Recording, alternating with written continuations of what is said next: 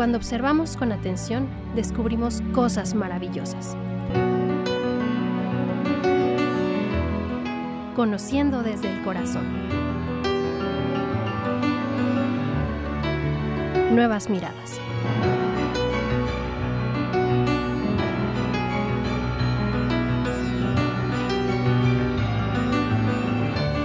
Hola, ¿qué tal? Muy buenos días tengan todos ustedes. Qué gusto saludarles nuevamente en este espacio de Nuevas Miradas. Soy Gabriela Hermosillo.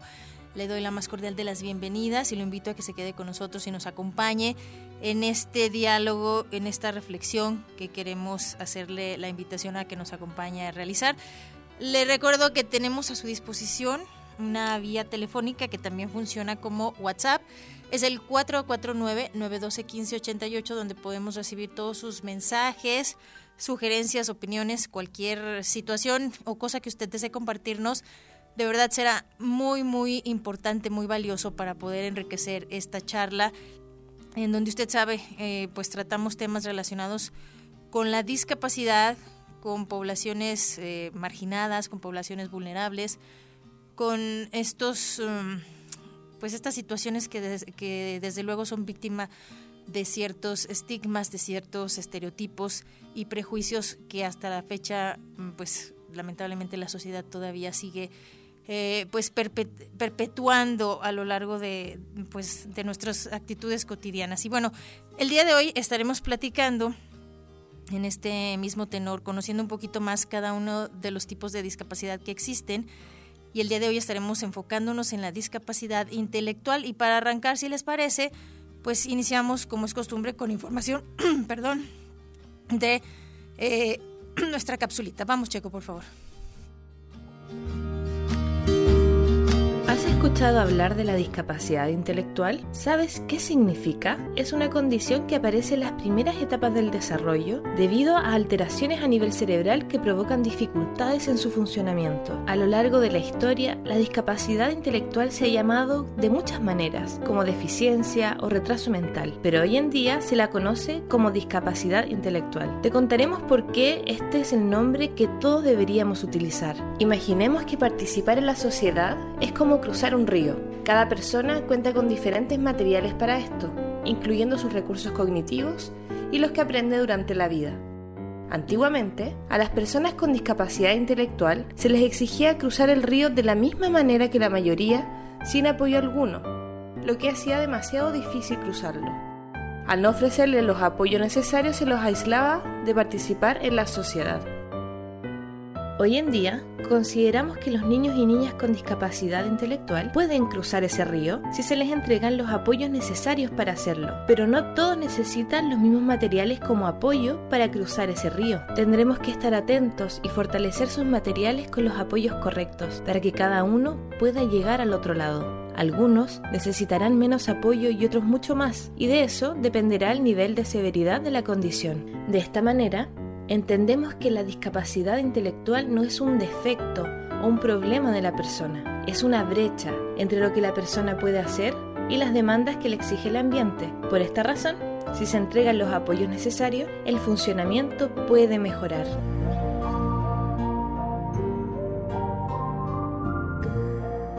Cuando observamos con atención, descubrimos cosas maravillosas. Nuevas miradas conociendo desde el corazón.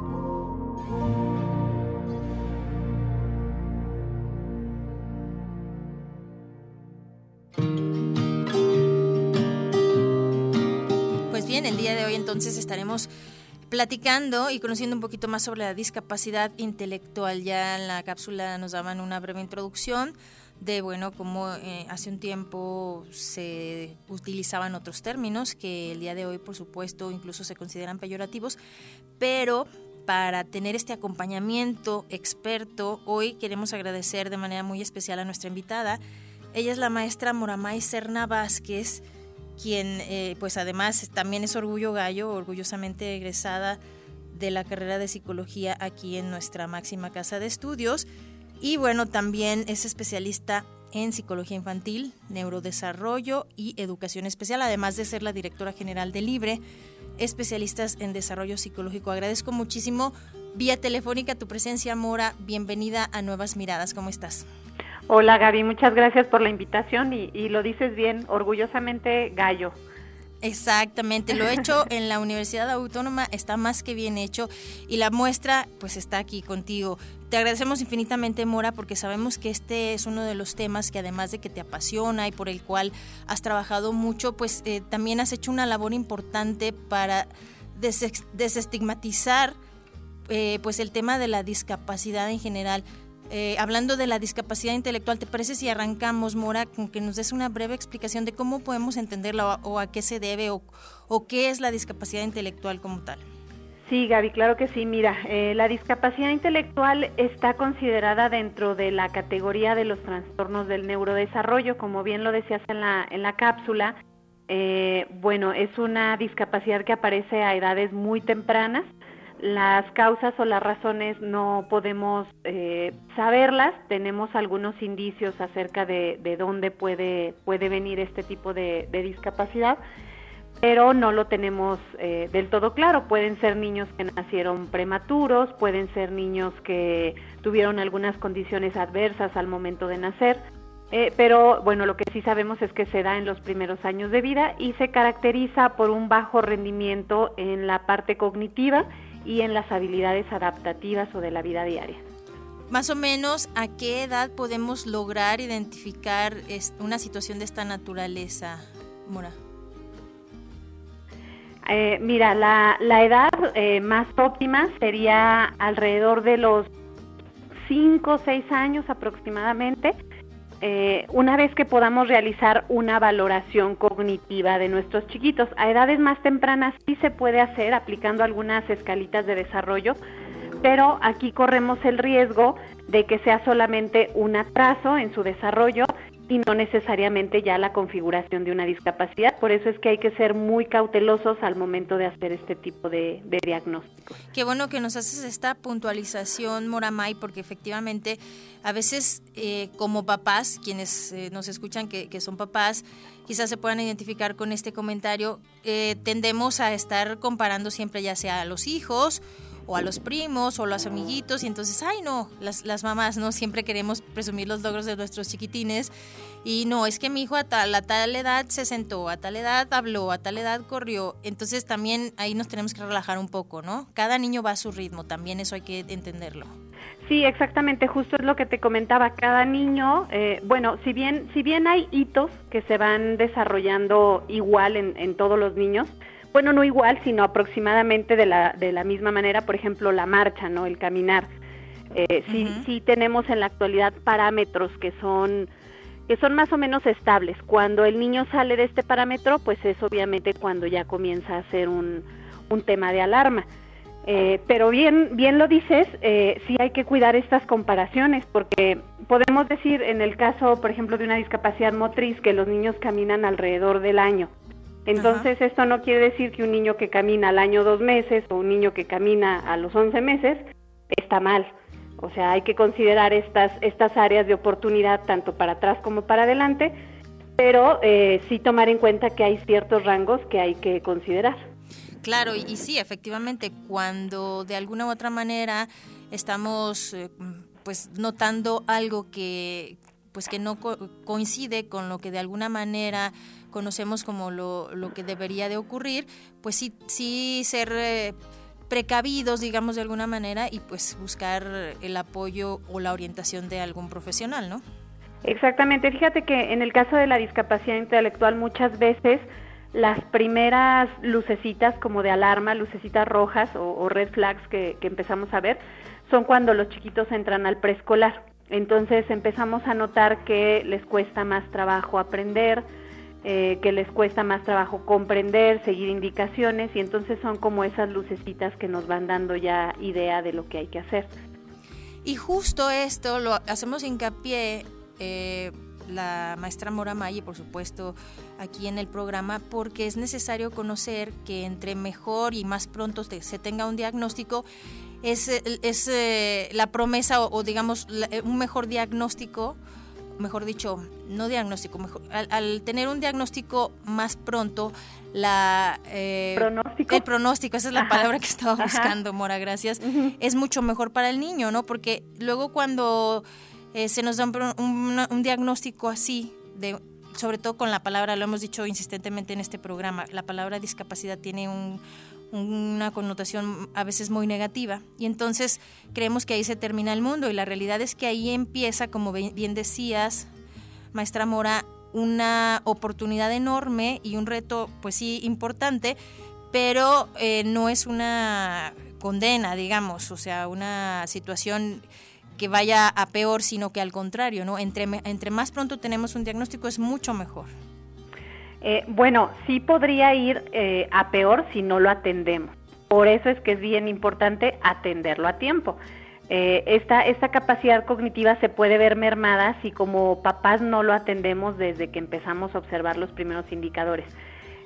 ahora, no quiere decir que esto, cuando hablamos de discapacidad intelectual o de cualquier otro tipo de discapacidad, lo nombramos así porque no es una enfermedad, entonces no es que el niño está enfermo y entonces si no lo atendemos se va a enfermar. No, simplemente lo que hay que hacer es desde edades tempranas identificarlo, reconocerlo y darle la atención temprana que merece. Fíjate, Mora, que yo eh, a lo largo de estos programas que hemos venido realizando aquí en Radio UA, en estos asuntos, yo creo que uno de los aprendizajes más importantes que he tenido es justamente con el término de discapacidad. Y he entendido que la discapacidad, digamos, empieza cuando el individuo, como bien tú lo mencionas, con alguna condición o con alguna situación en particular, se enfrenta con el entorno que no está diseñado precisamente para que esa persona con esas características particulares pueda ser parte de manera, vamos a ponerlo entre comillas, normal regular de ese entorno. Entonces es ahí donde se presenta la discapacidad. ¿Qué pasa con esta visión? La discapacidad no se centra pues en la persona, sino en las barreras que se establecen en el entorno, que está diseñado para personas, otra vez entre comillas, normales o regulares, ¿no? Sí, exactamente. Eh, este concepto pues se ha ido se ha ido modificando, ha ido evolucionando. Incluso anteriormente utilizábamos el concepto necesidades educativas especiales y bueno, en algún momento yo les decía a mis alumnos cuando, cuando imparto esta materia, ¿qué alumno no tiene una necesidad educativa especial, no? Pues claro. Todos. Entonces sí vale la pena el poder nombrarlo, eh, el poder diagnosticarlo, pero el poder comprender que eh, este, esta condición de vida no es única y propia o exclusiva de la persona, que obviamente esta persona está en un ambiente con el que eh, tiene interacción y en ese ambiente están los padres, los maestros, y por eso es que es importante que todo este bagaje o todo este conjunto de personas que interactúan con, con las personas con discapacidad trabajen en conjunto para darle una mejor calidad de vida. Totalmente. Mm, maestra Moramay, ¿qué, ¿qué, condiciones o qué trastornos del neurodesarrollo podríamos, digamos, eh, meter o clasificar en esta eh, gran clasificación de discapacidad intelectual. ¿Nos podrías mencionar algunos, por favor? Mm, bueno, mira, dentro de los trastornos del neurodesarrollo vamos a encontrar distintas categorías, que es en donde está el TDA, el autismo, la discapacidad intelectual. Pero dentro de la discapacidad intelectual vamos a encontrar algunos síndromes o algunas eh, condiciones genéticas o biológicas que están asociadas a la discapacidad intelectual. Por eso es importante manejar de manera adecuada los conceptos. No es lo mismo un síndrome que un trastorno, que una discapacidad. Dentro de la discapacidad intelectual eh, vamos a encontrar predominantemente, por ejemplo, eh, el síndrome eh, de Down, que es el más conocido, o la trisomía 21, que está íntimamente relacionado con la discapacidad intelectual. Pero así como este, podemos encontrar también algunos otros síndromes genéticos que obviamente su origen, como su nombre lo dice, es genético, ya sea alguna duplicación, alguna ausencia, alguna delesión de algún cromosoma, eh, que ocasionan este síndrome genético que puede estar asociado a la discapacidad intelectual. Hay que recordar que la discapacidad intelectual es una condición cognitiva y de vida, que puede estar asociada o no a una condición médica o genética. Importantísimo tener en cuenta esta información y, y por eso nos hemos dedicado pues a mm, abundar o a profundizar en cada una de las discapacidades porque luego no sabemos diferenciarlas, no sabemos ubicarlas, a veces ni siquiera las conocemos o tenemos una muy vaga idea y entonces es cuando no podemos mm, nosotros como parte de la sociedad poner de nuestra parte para que las condiciones de personas con estas características tengan una mejor calidad de vida y una vida mucho más, eh, pues sí, alegre, ¿por qué no? Y, y, más comprendida, digámoslo así, con, más, con mayor empatía. Y por otro lado, cuando hay alguien que tiene a alguna persona con, presentando ciertas características, a veces no les hacemos, no, no les damos la importancia o tenemos también esta eh, situación de negación en donde no queremos reconocerlo porque, ya lo decíamos, muchas cuestiones relacionadas con, con, el, con la situación, con la carga negativa pues de la discapacidad y lo, y lo, y lo negamos y no le hacemos caso. Entonces, ya lo decía la maestra Moramay Serna, eh, si no se atiende, es ahí cuando la cosa se puede ir a peor y eso es justamente lo que queremos reflexionar hoy con todos ustedes que nos hacen el favor de acompañarnos a través de la frecuencia de radio UAA. Tenemos justamente un, un, este, un testimonio, una reflexión, digámoslo así, que queremos compartir con ustedes de una chica muy interesante que precisamente pues eh, abona en esto que estamos platicando y que la maestra Moramay Serna Vázquez nos está ayudando a entender un poquito mejor. Vamos a escucharlo y regresamos para seguir platicando con ella y eh, pues seguir recibiendo también los comentarios que ustedes nos pueden hacer al 449-912-1588. Vamos y regresamos. La discapacidad, según la RAE, es la falta o limitación de alguna facultad física o mental que dificulta el desarrollo normal de la actividad de una persona. Normal. ¿Qué es normal? Soy Cristina, activista, actriz y tengo discapacidad intelectual. Hoy te pregunto, ¿el problema está en mí o en la sociedad? Te pongo un ejemplo, tal vez tú que estás mirando, usas lentes, si te quitas los lentes, no verías con claridad, ¿verdad? Probablemente el problema no está en ti. Tal vez solo necesitas que la persona se ponga solo unos pasos más adelante. Pero si la persona no accede a ponerse más adelante, ¿qué harías? ¿Usarías los lentes? ¡Bingo! Esa es la barrera. La sociedad pone barreras que nos separan. Todos necesitamos recibir y dar apoyo en algún momento de nuestras vidas. Pueden ser en distintas formas, pero lo hacemos. Todas y todos somos diversos y capaces. Las barreras las creas tú. ¿Estás dispuesto a romperlas?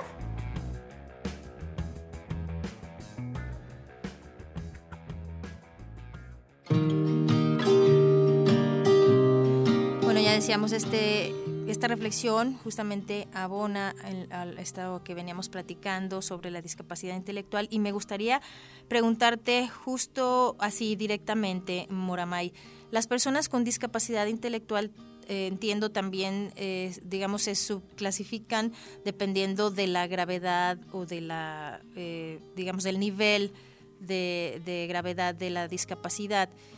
Y en ese sentido, son o no son tan conscientes de su situación o qué pasa. Es decir, a veces creemos que las personas, cuando, cuando, cuando escuchamos discapacidad intelectual, creemos que las personas no se enteran de nada, que simplemente están en otra realidad y en otro mundo. ¿Es así?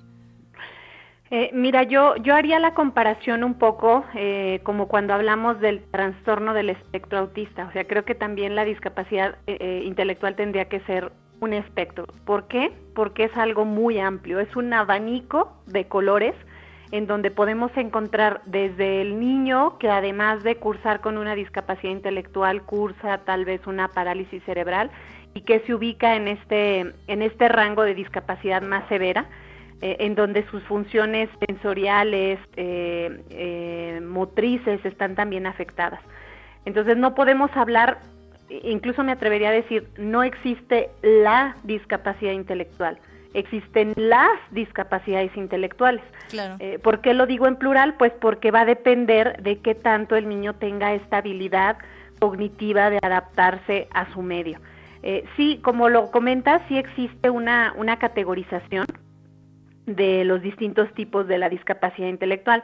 Esta está basada prácticamente en la utilización de niveles eh, cognitivos que se, que se adquieren o se obtienen a, través de la aplicación de una escala de inteligencia, lo cual puede no ser muy confiable. Entonces, bueno, en función de estos niveles de coeficiente intelectual es como se van categorizando los distintos tipos de discapacidad intelectual.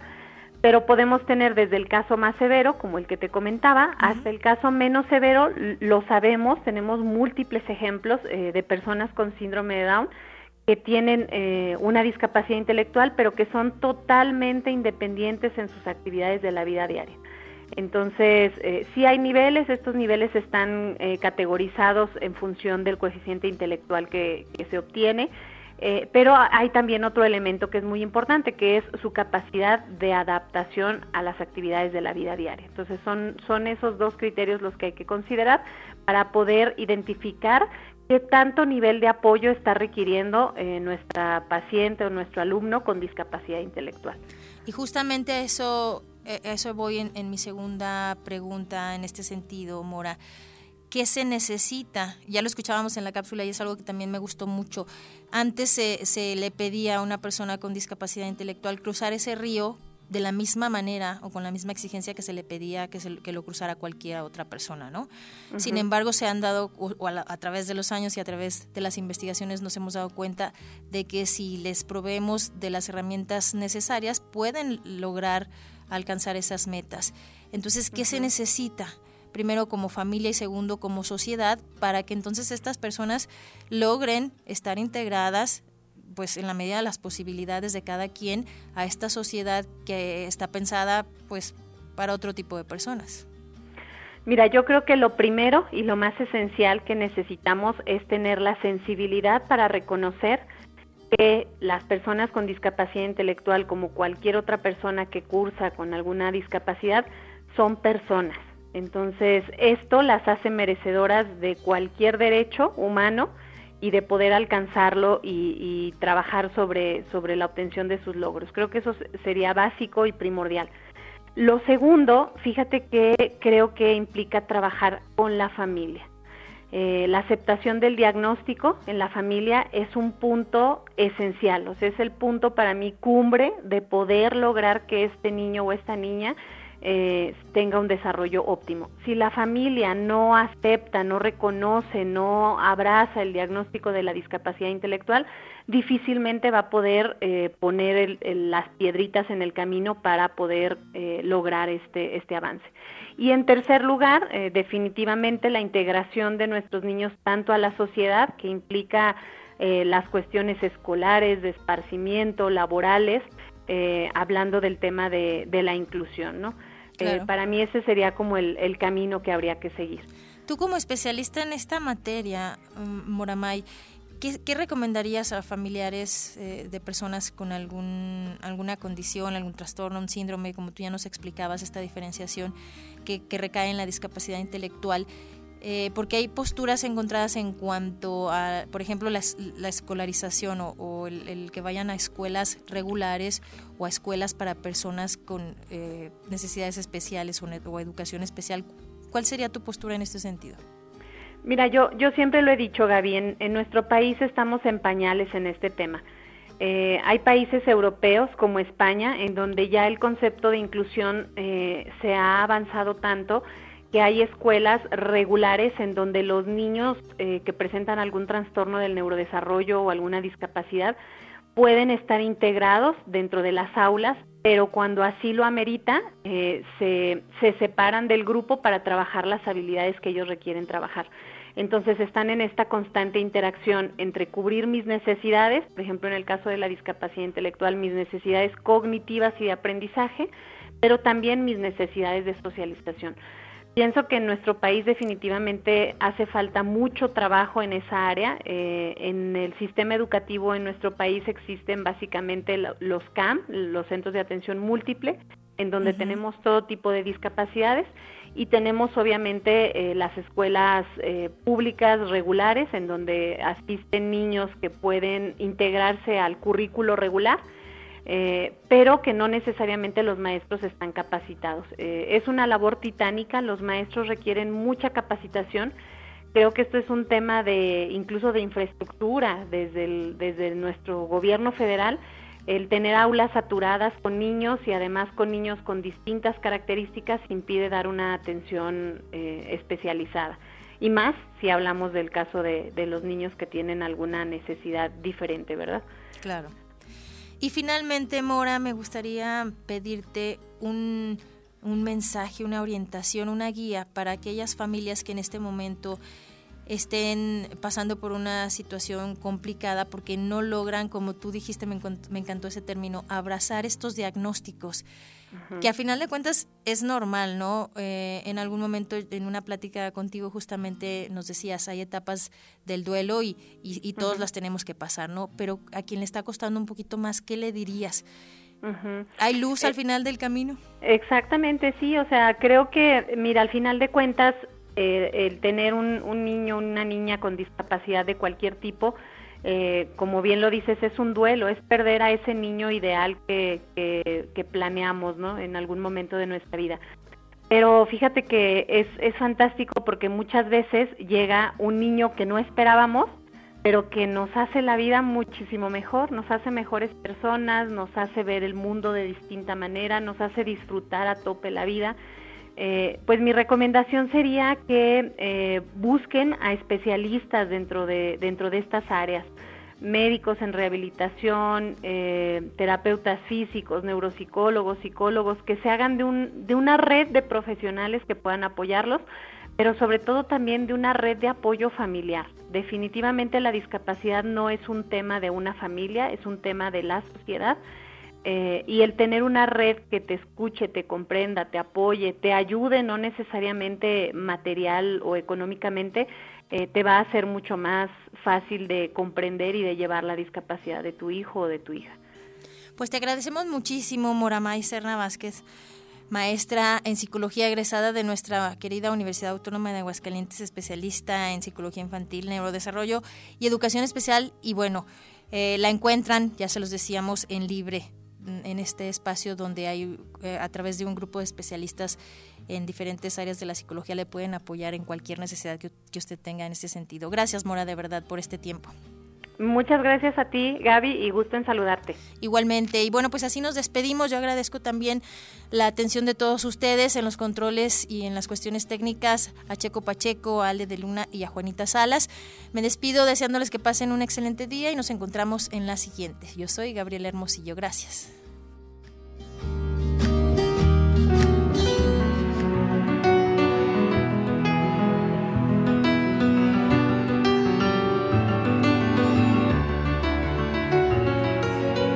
La vida es una gran maestra y el amor su máxima enseñanza.